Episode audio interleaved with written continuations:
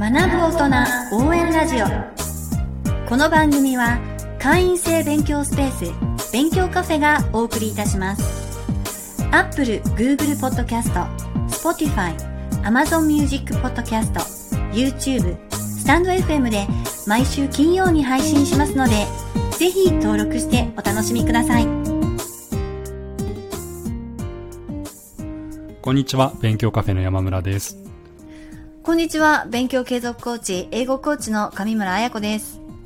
学ぶ大人応援ラジオ。今回は第29回目の配信です。どうぞよろしくお願いいたします。はいよろしくお願いしますはい。今日はですね、もう早速、本題の方に入らせていただこうと思うんですけれども、はいえー、今回は、勉強カフェの町田丸井スタジオの会員様からお手紙をいただきましたので、おお嬉しいですね、はいありがとうございますそうですね、ありがとうございます。はいえー、お手紙をまず読ませていただきます。はい勉強カフェに1年弱通っています。勉強する方々の悩みには共通するところがある。かっこ、スマートフォンに気を取られたり、急に部屋の掃除をしたくなるとか、笑い。と、毎週興味深く拝聴しております。あー聞嬉しいですねありがとうございますはい。ありがとうございます。建築に興味を持ち、2級建築士を取得し、勉強カフェで仕事をしつつ、1級建築士の学科試験に合格し、お二次試験の結果を待っているところです。あお素晴らしいですねおめでとうございます本当ですね。すごいですね。はい、えー仕事で必要な建築士の勉強も一段落し、趣味の勉強でもしようと、城郭検定、これあの、お城の知識の検定のことだだそうです。はい城郭検定の取得を目指し、引き続き勉強カフェでお仕事をしつつ、合間にお城や日本史の勉強をしています。うんうんそんな中、先日、知人と雑談をしていた時、建築士が終わったら城の勉強？君って本当に意識高いね。と言われました。この言葉を聞き、頑張っていることを茶化されているようで悲しく思ってしまいました。このように言われるとき、どのようなマインドを持てばよいでしょうか？勉強カフェにいらっしゃる方は、大なり小なり、それぞれ方向性は違えど、目標を持って学ばれている意識の高い方が多いのではと感じ、投稿をさせていただきました。というお手紙をありがというございますただいております。ありがとうございます。城郭検定ですかそういったのがあるんですねね面白いですねいや面白いですね。お城好きの方ってね、いらっしゃいますもんね。すごい詳しい方。いっ結構いくつあるんですかねなんかすごいいっぱいありますよねきっと日本にお城ってぱいありますよね。城の跡とかも含めればねああ、そうですよねね。えー面白いですねなるほど。ただ、はい。この、えっと、建築士が終わったら城の勉強ってことで、まあ、意識高いねと言われてしまったと、うん。いうことで。でちょっとまあ、そうですよね。確かに、まあ、悲しいですよね。うん。確かに。このなんか僕今回のこのいただいたレターを見て思ったんですけれども、はい。はい。なんか、なんか前、ありますよね、昔から。なんか、なん、なんなんだろう。この勉強していることを、こう、茶化す、茶化されるって、は意識高いとかもそうだけあど、一昔前だとは、よくあった言葉としては、ガリ弁ガリ弁ってあるじゃないですか。ね。最近あんまね、聞かないような気も。言わないんですか？もしかして今でも言うのかな？どうなん。死後ですかね。もうね、まあガリ弁。僕らがもうそういいう年齢じゃないからあまりね聞かなくなっただけで、ねあの学生の間では言われてるのかもしれないですけれどもあれもなんかちょっとこうななんだろう揶揄してるっていうわかネガティブないイメージがちょっと入ってますよね、なんか勉強ね。お前勉強ばっかりしやがってみたいな。とか勉強しかすることがないみたいなはあ。ね、長時間勉強することって全然すごくいいことなはずなんだけれども、ねなんかいっぱい勉強してるとガリ弁みたいな形でこう揶揄されてみたいな。はい。うんうんうん。ありました、うん。ありました。そなれ。なんなんですかね、まあ、僕ちょっと日本しか知らないんであれですけど外国でもあるんですか？こういうのに相当するような言葉って。ちょっとね、私の知ってる範囲では、なんか本の虫とかはね、ああでもそれはなんかポジティブそうじゃん。そんなことないんですか？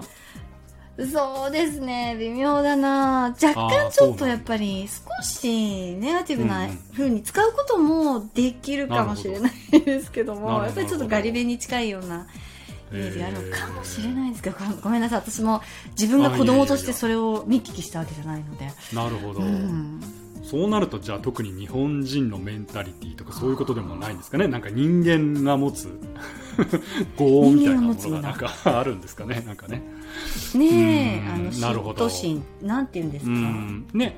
なんかやっぱりそういうこう頑張ってる人をね 本来やっぱねうん。すごいねって言ってこう後押しねね。なんかできるようになったらいいんですけども。なんかそういうこうどうしてもそう。うん、なんか嫉妬なのかな？なんか揶揄するような特性っていうのはうん人間の特性としてあるのかなっていう気がしますよね、なんかこう日本語だとね出る杭は打たれるみたいな言葉もあるじゃないですか。ありますね。その言葉も。自分より頑張ってる人を見るとなんか自分が頑張ってないことに気づいちゃうから、うん。あのちょっと相手を攻撃しとかないと不安になっちゃうみたいなのは それで自分の気持ちをなんかこううんうん。ね、落ち着かせてるみたいなところは無意識であるのかもしれないですよね。そうですね。自分を慰めるために相手をちょっとあの、うん落としておくみたいな。うん。のあるかもしれないですね。あとこの、うん。あの、意識高いっていうこの言葉の使い方で、私もはいはい。最初に聞いたのはちょっと数年前の話なんですけれど、うんあの、あるちょっとコーチング事業の立ち上げに携わってた時に、まあ、チームメンバーが、あの何名もいて、その中のはい。方が、あの、意識高い系っていうのはさ、っていう感じで、結構、あの、はい意識高い系、系がつくんですけどね、こちらにね。はいはい。はい。なんかすごく悪くおっしゃってて、で、え、意識高いのいいことなのに、なんでそれを悪く使うんだろうっていうのが結構混乱しちゃって、うん。うん。その言葉を初めて聞いた時ですね。うんはい。はい。はい。うん。どういう意味か全然わかんなくて結構びっくりしちゃいました。確かに意識高い系っていうのもなんかねいつから言われるようになったんですかねそうなんですよね。ちょっと結構不はい。思議だし、そのなんか使い方とか受け取り方がうん。人それぞれいろいろあるから、うん。こういうもしかしたら今回のお友達もすごい実は褒めてたりする可能性も、もしかしたらあるかもしれない。意識高いねすごいっていうことだったのかもしれないっていうちょっと仮説なんですけど、まあどうしてもねテキストだとねその辺のこう文脈とかねあねちょっとその辺はわからないのであれですけれども。そうですね。わかんないんですけど、でも意識高いって言われると意識高い系って言われちゃったみたいなその日本語いろいろ取れる日本語の難しさっていうのももしかしたらあったのかなと思ってちょっと調べてみました、意識高い系ウィキペディアでちょっと調べたんですけども。はいはい。はい。ちょっと読ませていただきますね。えーウィキペディアからです。意識高い系とは、自己顕示欲と承認欲求が強く、自分を過剰に演出するが、相応の中身が伴っていない人、前向きすぎて空回りしている人、インターネット、SNS において自分の経歴、人脈を演出して、自己アピールを絶やさない人などを意味する俗称である。うん。本当の意味で意識が高い人の表面的な真似に過ぎないため系と付けられている。って書いてましたうん。いつからねこんなん言われるようになったんですかね。うん。まあそういうやっぱね SNS の登場とかに伴ってってことなんですかね。あ今の話を。あそうかもしれないですね。なので、まあ、ちょっとねもともとのその意味とかってあんまりこの意識高い系について知ることもみんなないと思うので、なんか使い方がいろいろ出ちゃってるのかなだから受け取る方もどっちに取っていいかわかんない。褒められてんのかけなされてんのか。うん。どっちなんだろうってなっちゃう言葉になってるのかなっていうのはちょっと思いました。まあ、今回の、ね、レターではそのやっぱり茶化されているようで悲しくなってっていうことでしたので、うん。はやっぱりこのこういう人っているじゃないですか。実際あの、まあ、僕もこの勉強カフェっていうのをこうお仕事としてやらせてもらってますけれども、僕らの周りにはお客様含めてこういう考えの人っていないと思うんですよね。うん。いやね、勉強してる人が集まってて、勉強する人にあのサービスを提供させていただいてるので、うん、勉強することに対して、いや、意識高いね、なんて、あの、ま、全く思わないですし、思わない人が、はい、あの集まってる場所だとは思うんですけれども、はい、ただ、やっぱ世の中、ね、をこう俯瞰してみると、ね、な、なんでなんだろうなと思うんですけれども、うん、やっぱり勉強、なんか大人になってまで勉強しているみたいな、なんか勉強はこう学生の頃にするものみたいな考えなんですかね。うん、なんかやっぱりそういうふうに思ってる方だったりだとか、なんか次から次へいろんな勉強ばっかりしてるっていうことに対して、まあさっきあやさんからの話もありましたけども、なんか嫉妬っていうかね、なんかそういうこう感情も入ってついそういうふうになんかこう言っちゃうみたいな、うん、うん、なんかそういう方っていうのは、まあ、世の中一般的にはまあまあまだまだいるのかなっていうふうに、まあ、そうですね、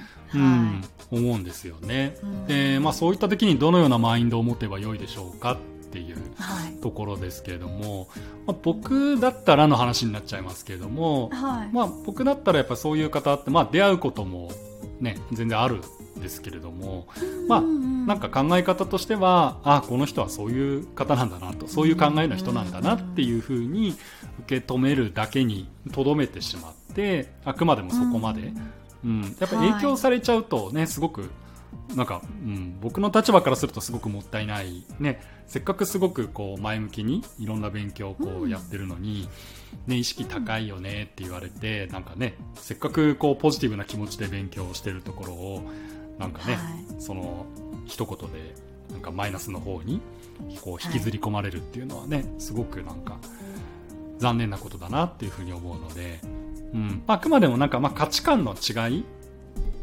なのかなと、はい、うん、なんで、まあ、そういった方もいるよねっていうことでたまたまなんかそういった、ね、メッセージを受けたっていうだけであって、うん、うん、まあ普段はこう自分と同じ価値観のこう方向性が同じ方向を向いてる方とやっぱり一緒に過ごすそういう環境にいるっていうのがいいのかなっていうふうに、まあ、僕が言うとちょっとポジショントークみたいになっちゃいますけれども、うん、まあでもやっぱり実際環境次第ですよね。なんかそういう周りもみんな勉強しているとやっぱりそんなこと言われることもないし、ないないお互いに切磋琢磨してもっとねこう高め合うみたいな、なんかやっぱりそういうふうにねもっとこう世の中全体もなればいいなって思いますけれどもね。そうですね。まあ、うん、なので、もうこれ、解決するのは簡単ですね。勉強カフェの中で仲間を作ればいいと。うん、はい、そういう方々との出会いを大切にして、お互い高め合っていけばいいっていうことですね。うん、そうですね。いやでもあのちょっと思うんですけれども結構あのこの辺の価値観って、はい、その時間をかけてですけども少しずつなんか変わってきてるんじゃないのかなっていうふうにも思ってまして。はい、うん、そうですっていうのは、うん、僕はあのこの勉強カフェ立ち上げて今15年ぐらいやってるんですけれども、はい、15年前はもっと今よりもなんか大人が勉強することに対して、うん、えななんでしてんの、はい、みたいなうん、そういう反応は、今よりもはるかに多かったですね。うん、なんかやっぱりどうしても勉強っていうと学生がやるものっていうか大人になってまでなんでいまだにずっと勉強してんの？みたいな。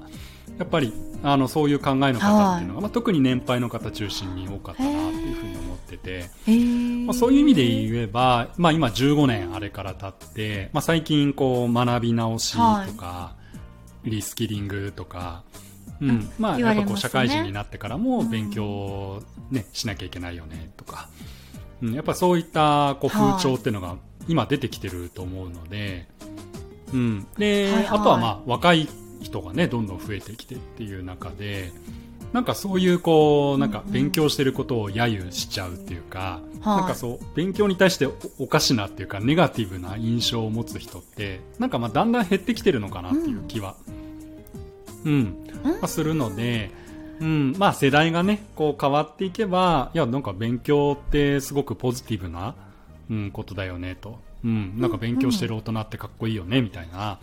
なんかそういう風に、うん。まあ、そういう風に、ね、なる世の中にするお手伝いができたらなっていうことで、まあ、僕そもそも立ち上げてるんですけれども、うん。なんかやっぱそういう風にちょっとずつ時間はかかるかもしれないけれども、まあ、なんかなってってるのかなっていうような気もします。うん。うん。そうですね。あの、ここ最近ですもんね、あの、ユーデミーとか、オンラインで社会人が結構手軽にいろんなものを学べるってうんいううんサービスが、まあ、世界に出てきたりとか、ねそういうのもあり、あの、学ぶの結構当たり前になりつつあるから、これからはそんな悪く言われることもなくなりそうですね。昔はなんか勉強してる人をそうやって言うような時代もあったんだよみたいな、なんかそういう感じに、ねなってったらいいなって思いますけれども。ね、うん昔話になりますね、きっと。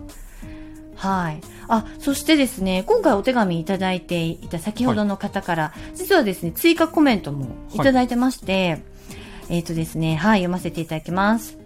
勉強するときは、スタッフさんから見えるような位置で勉強することで、見られているかもという適度なプレッシャーを自分に与えつつ、勉強していました。吉沢さんをはじめ、年が若い学生スタッフさんの応援もいただき、目標を達成することができています。地元の町田に勉強カフェがあってよかったと思っています。嬉しいですね。とこういうコメントも最後にありがとうございます。いただいてますので、ありがとうございます。そうですね。なので、勉強カフェに来ていただいて、まあ、あの、あ、吉沢さんっていうのマネージャーですよね。あそうですね町田はい。うん。の、はい、スタジオの、えーマネージャーさんや、あと本当に若い学生のスタッフさんたちも、勉強も頑張られている学生のスタッフさんたちもたくさんいますし、もう勉強カフェであれば、勉強していることは、もうただただ素晴らしいっていう環境で、このように、あの、目標を達成していただくことができますようんそうねで。すね。あとは、ね、今のコメントで、うんあ、うまいなって思ったのが、その使い方として、その、スタッフさんから見えるような位置で勉強することで見られているかもっていう適度なプレッシャーを自分に与えつつっていうことですけれども、はい。うん、これうまいですよね。あのーやっぱり他の誰かからね、なんか視線を感じるとか、なんかこう、まあ、監視って言ったらちょっと言葉はあれですけれども、やっぱりね、こう、目に入るねっていうと、なんかサボりにくくなるじゃないですか。はい。うん。やっぱそういった席を選んで、そこで勉強されてっていうのは、あ、すごくうまい使い方をされてるなっていうふうに。そうですね。ちょっと参考にできる使い方ですね。うん。どうしてもこう、なんかね、ブースで区切られてると、まあ、集中するっていう意味ではいいんですけれども、はい。イイコールなんか誰からも見られてないから、まあ、ちょっとね、なんか気づいたらスマホいじっちゃったりとかできちゃうじゃないですか。ああ、確かに。うん。だそれをこはいう自分を律するっていうね、観点から、あんまりそういうのがしにくい席をこう勉強カフェの中でも選んでっていうのは、なかなかうまい使い方をするなというふうに思って聞きました。あ、そうですね。うん。あの、ぜひ参考にしたいですし、やっぱりこれを読んで思ったのは、勉強カフェの中では、やっぱり勉強してる人はかっこいい、すごいっていう、そういうもう、認識が徹底されてますよね。うん。いやもう、だからちゃんとね。うん。ね、勉強している姿を周りにも見せるし、周りのすごい勉強を頑張ってる人から、うん。こう、刺激を得て、モチベーションになるっていう、うん。そういう場所ですよね。なんかね、お互いがそうやってこう相乗効果でね、高め合っていくみたいな形ができたらなっていうふうに思いますね。はい。はい。えー、ということで、今回は、意識高いねって、えーどういうこと？褒めてんの？けなしてんの？どっち？みたいな、そんなテーマについて、えー配信してまいりました。はい。はい。えーこの番組では、学ぶ大人の皆様、学びたいけどうまくいってない皆様のお悩みや体験談を募集してます。ぜひ、概要欄のフォームからお寄せください。はい。それではまた来週お会いしましょう。はい、ありがとうございました。最後までお聞きくださりありがとうございました。勉強カフェや勉強継続コーチング、朝活サポートサービス、IT パスポート講座、サブスク型英語コーチングなど、私どものサービス詳細につきましては、ぜひ概要欄をご覧ください。ではまた次回お会いしましょう。